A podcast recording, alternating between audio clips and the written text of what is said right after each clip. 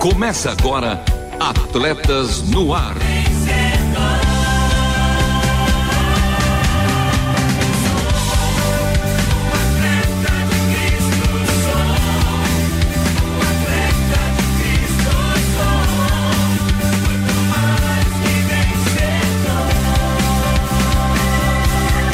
Amando o Senhor, correndo juntos e alcançando muitos.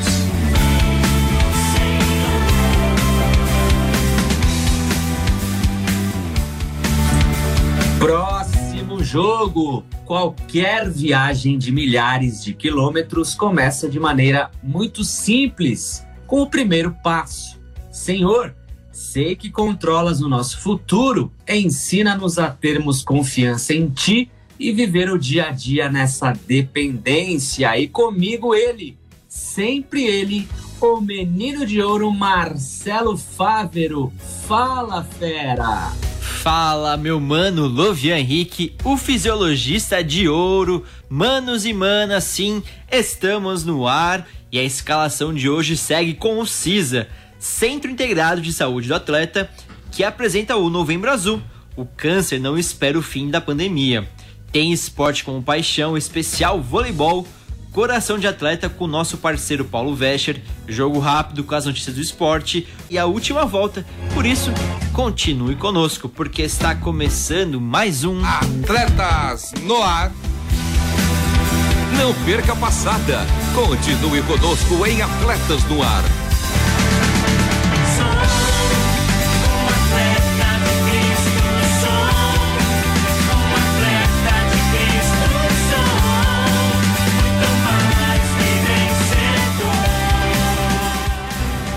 Sim, ao vivo, Atletas no Ar. Ao vivo, toda segunda-feira às 13 horas, reprises às terças-feiras às 21 horas e 5 minutos, aos sábados às 2 horas e 30 minutos e aos domingos às 10 horas.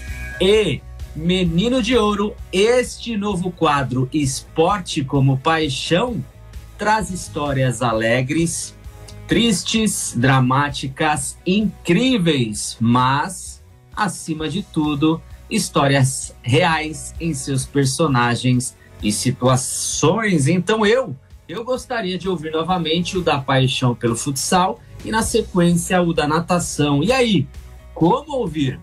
É fácil, Luvian. Acesse nosso site www.transmundial.org.br, clique em programas e em seguida em Atletas no Ar. Lá você vai encontrar esses programas que Luvian citou o Esporte com Paixão, futsal, que foi a estreia desse quadro, e também da natação. Eu costumo falar que esse quadro é simples.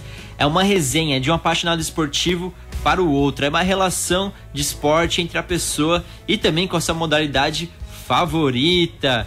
E já vou dar um spoiler aqui. Na próxima semana, Renata Burjato irá participar, hein? Qual será o esporte? Chuta aí, já manda para nós via mensagem. Por isso, vamos para o primeiro quadro do dia com CISA. CISA, o Centro Integrado de Saúde do Atleta, traz para você informações de como viver bem e melhor. Saúde. Saúde! O câncer de próstata, tipo mais comum entre os homens, é a causa de morte de 28,6% da população masculina, que desenvolve neoplasias malignas. No Brasil, um homem morre a cada 38 minutos devido ao câncer de próstata, segundo os dados mais recentes do Instituto Nacional do Câncer. A chegada da pandemia do novo coronavírus afastou as pessoas não só das ruas, mas também dos serviços médicos e, consequentemente, do diagnóstico de doenças sérias. A estimativa da Sociedade Brasileira de Patologia e da Sociedade Brasileira de Cirurgia Oncológica é que entre 50 mil e 90 mil casos de câncer no Brasil ficaram sem diagnóstico nos dois primeiros meses de pandemia. Assim como quem está em tratamento não deve interrompê-lo. Quem busca um diagnóstico de câncer também não pode deixá-lo para depois. Conheça então aí os mitos e verdades sobre o câncer de próstata e marque um gol pela prevenção. Novembro Azul. Marque um gol pela prevenção do câncer de próstata. Realizar os exames preventivos anualmente é uma atitude de cuidado com a saúde. Por isso, driblar esse preconceito é fundamental. Segundo dados da Sociedade Brasileira de Urologia, 20% dos tumores de próstata são descobertos tardiamente. O câncer de próstata é o segundo tipo de câncer mais prevalente na população masculina e 25% dos pacientes morrem em decorrência da doença. Ou seja, o câncer de próstata mata um a cada quatro homens acometidos. Em sua fase inicial, o câncer de próstata tem evolução silenciosa. Muitos pacientes não apresentam nenhum sintoma. A evolução do câncer não espera o fim da pandemia. Quando há detecção no estágio inicial, as chances de cura são em torno de 90%.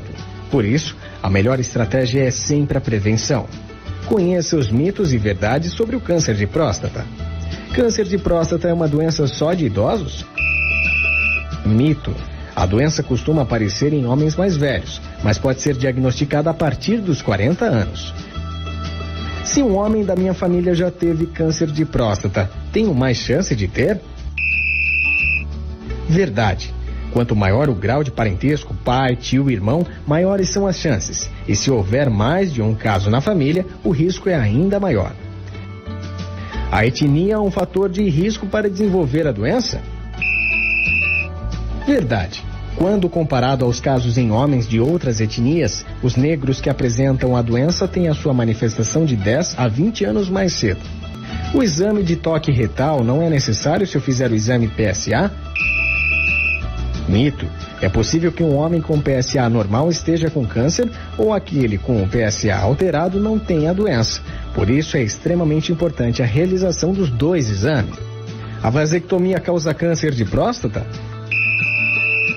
Mito.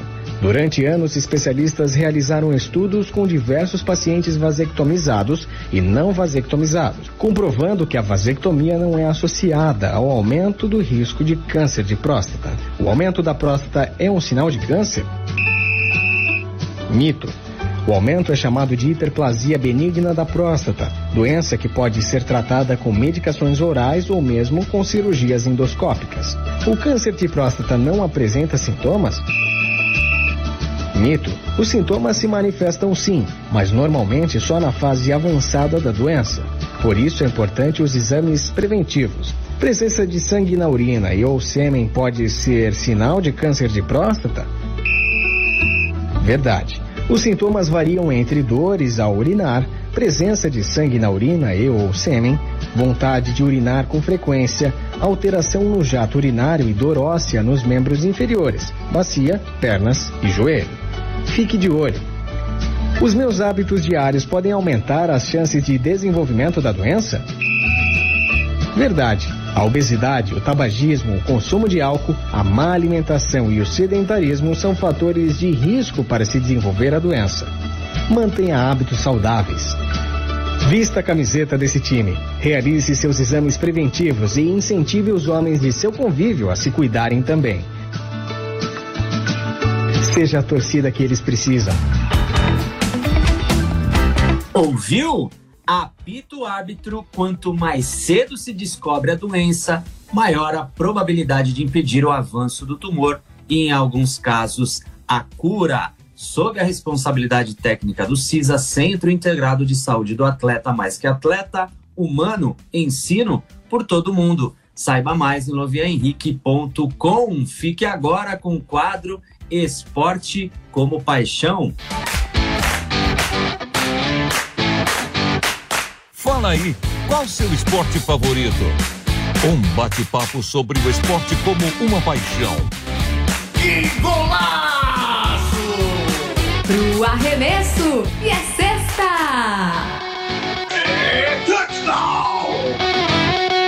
E no especial de hoje eu vou conversar com ela, que é jornalista, produtora executiva da RTM, apresentadora do programa Fique por Dentro, mãe do Malik e do Vinícius, ela, Michele Gomes. Tudo bem, Mi?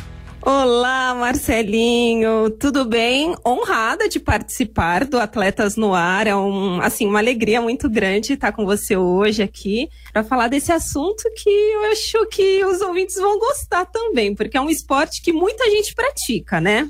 Com certeza, Mi. E já nesse gancho, fala aí então, qual que é o seu esporte favorito?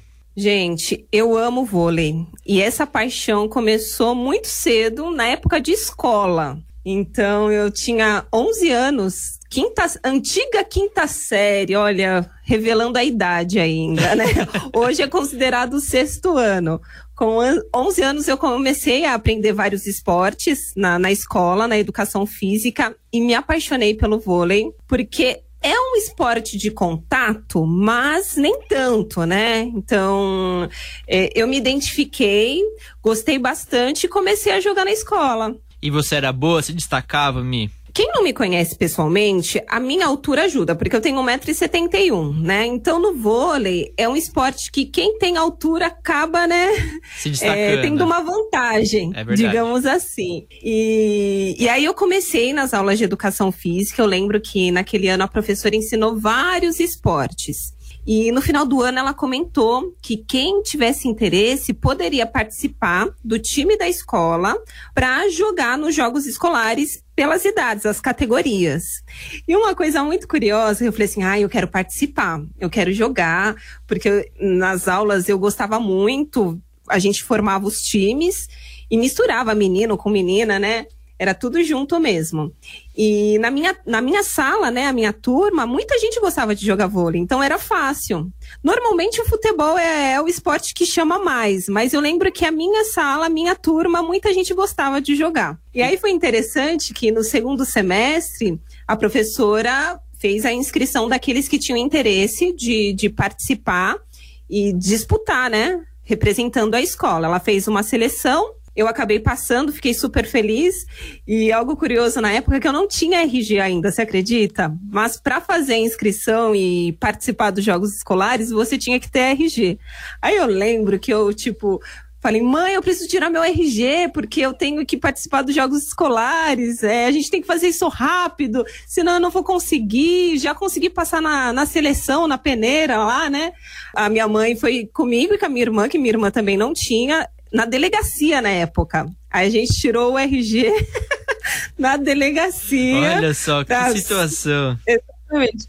As curiosidades, né? Tudo por conta do esporte. Daí eu tirei meu RG com 11 anos para poder participar, né, do, dos jogos escolares. E foi muito interessante essa experiência. E lógico, fui, né? A gente ia para os colégios onde tinham uma estrutura melhor e a, era aquela bagunça, imagina, aquele monte de menina dentro do ônibus, aquela expectativa, né, para poder competir. E, e, todo mundo, assim, era novidade para as meninas. A gente estava no, no, na quinta série, hoje sexto ano, era a primeira vez de muitas de nós.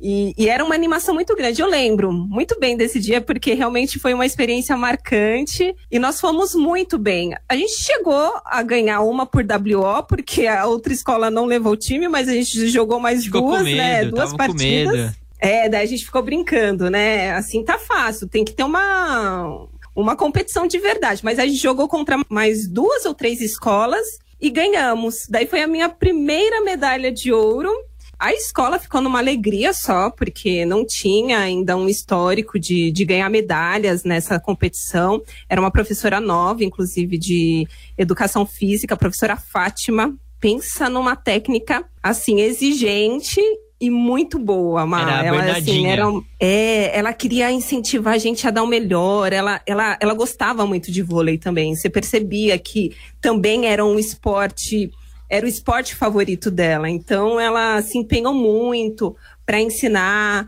para que a gente pudesse se dedicar e se sair bem. É, nas competições. Então, para ela foi um orgulho. E tem aquela coisa de, de, de rivalidade, você sabe, né?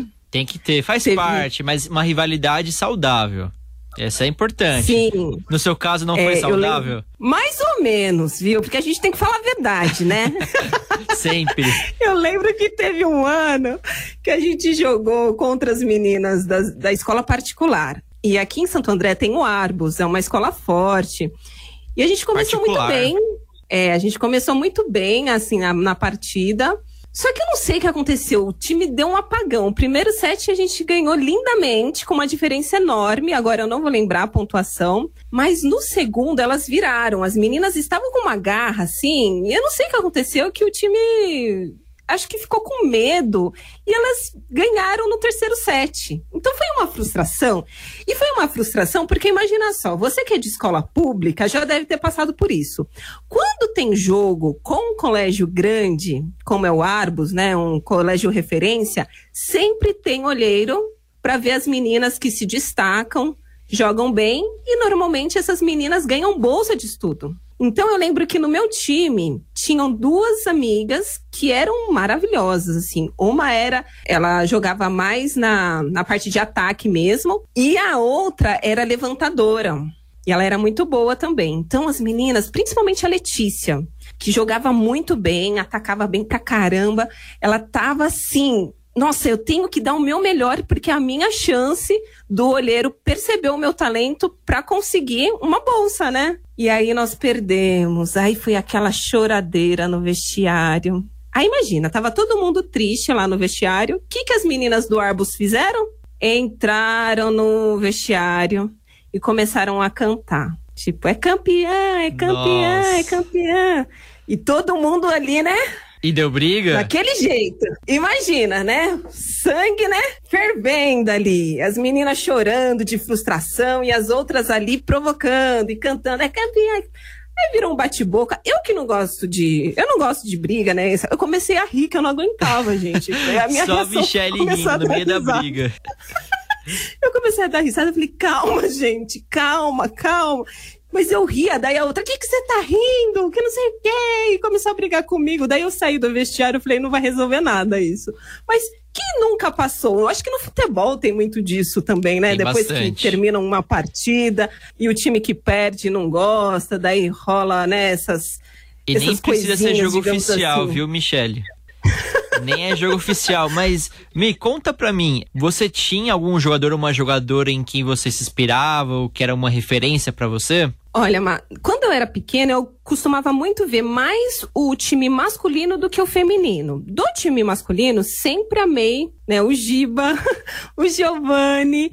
E no, na, no time é, feminino, a Fabi, eu achava a Fabi sensacional, que é a líbero, né, que recebia, né, a, as bolas. Porque ela fazia umas coisas inacreditáveis, assim. Eu falei, nossa, como que ela conseguiu perder essa bola, gente? E o jogo de vôlei, uma coisa que é interessante, eu acho que muita gente percebeu isso nas Olimpíadas eu, pelo menos, não consigo assistir assim, tranquila. Você vai se envolvendo, porque é um jogo tão dinâmico que é, é, ponto a ponto, né? E, e, e, é um, é um assim, é um esporte fascinante, porque as coisas podem mudar tudo muito rápido. E toda vez que eu assisto, eu me empolgo. Então eu gostava do, do de assistir o, os meninos, porque os meninos também utilizavam o pé. Então era uma coisa assim incrível, né? De vez em quando, para salvar uma bola, eles pegavam assim, saíam, davam um peixinho ali, era às vezes com o pé, com a cabeça, eu achava aquilo sensacional. E hoje em dia as meninas fazem muito isso também né? Mas o, os meninos mais.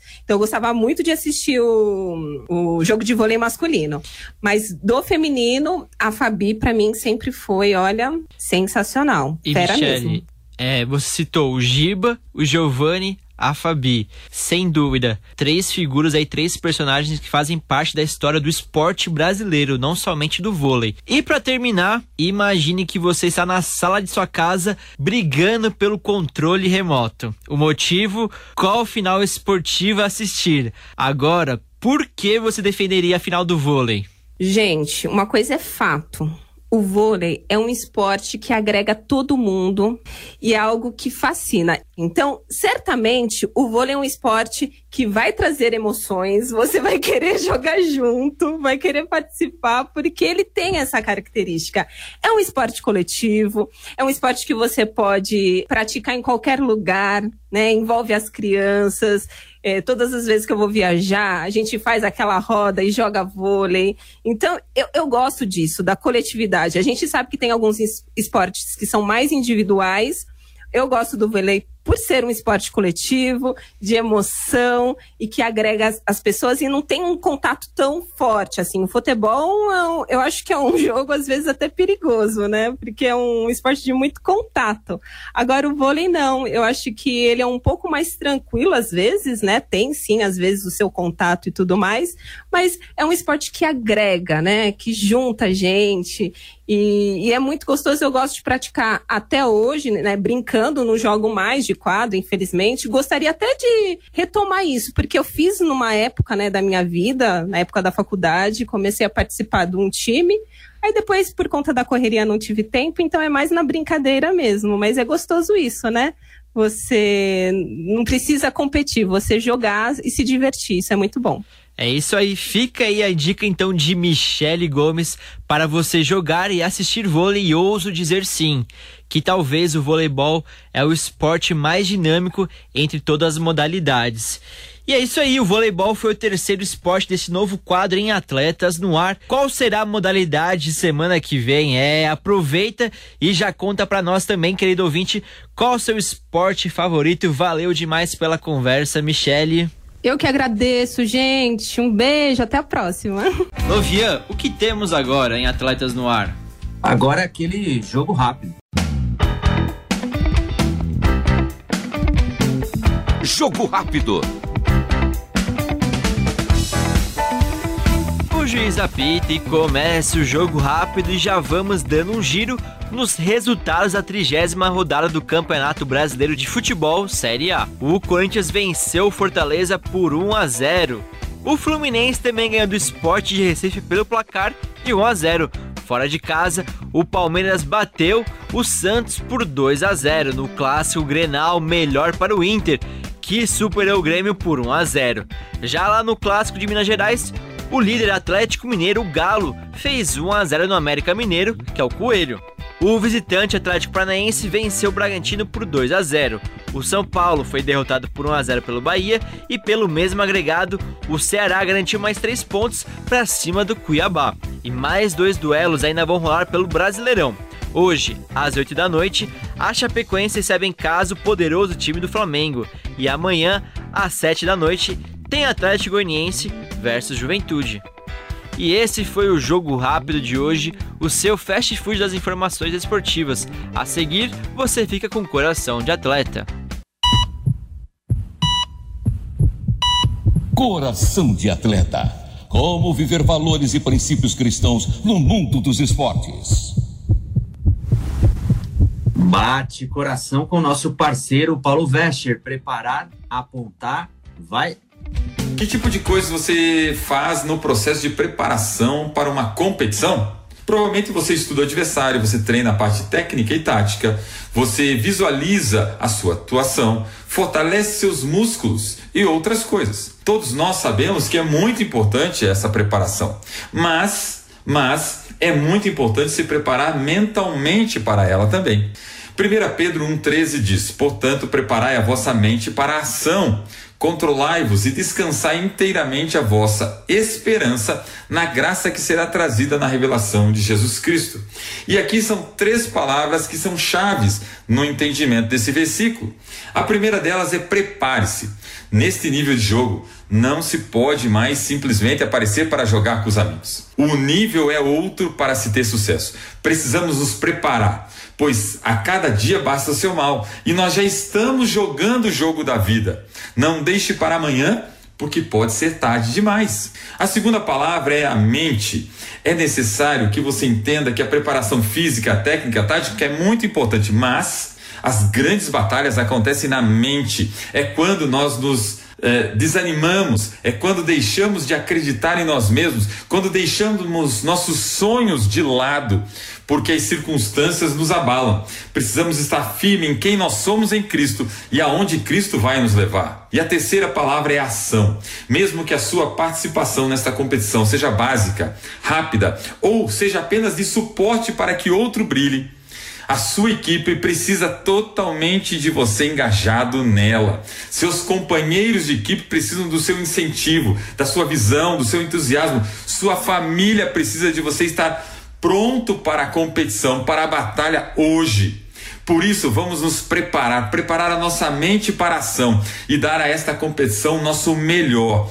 Busque a palavra de Deus, mude seu entendimento pela palavra de Deus. Ore o tempo todo e coloque todas as circunstâncias nas mãos de Deus, porque a vitória é certa e virá. Deus abençoe e até o próximo Coração de Atleta.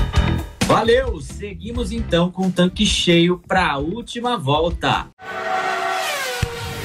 Última volta.